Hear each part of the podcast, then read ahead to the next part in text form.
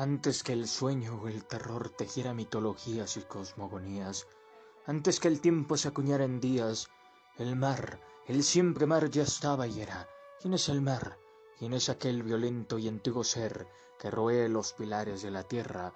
Y es uno y muchos mares, y abismo y resplandor, y azar y viento.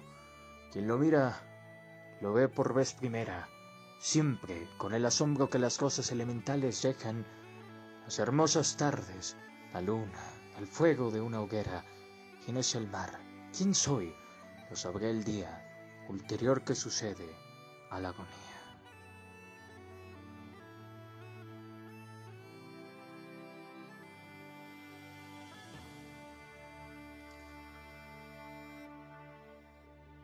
Amor sobre el mar.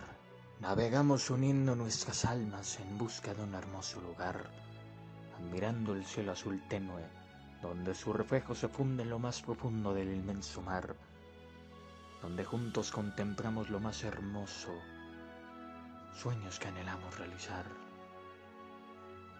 los cuales nunca imaginamos lo lejos que nos pueden llevar, sentimientos que solo el destino, las ilusiones logra la realidad, naveguemos juntos hacia el alta mar, donde nuestras almas se fundan hacia la eternidad hasta que el sol se pierda y nuestros ojos logren el ocaso admirar.